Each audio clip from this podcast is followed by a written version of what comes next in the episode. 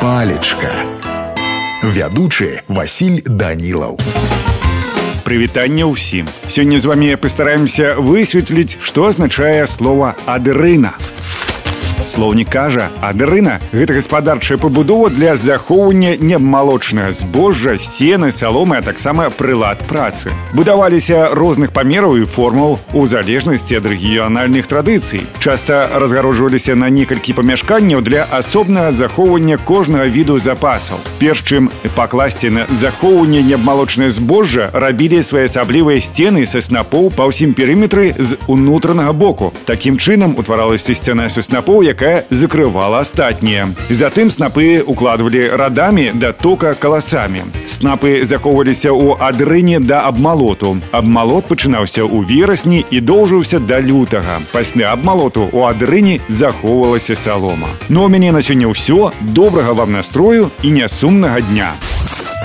Палічка.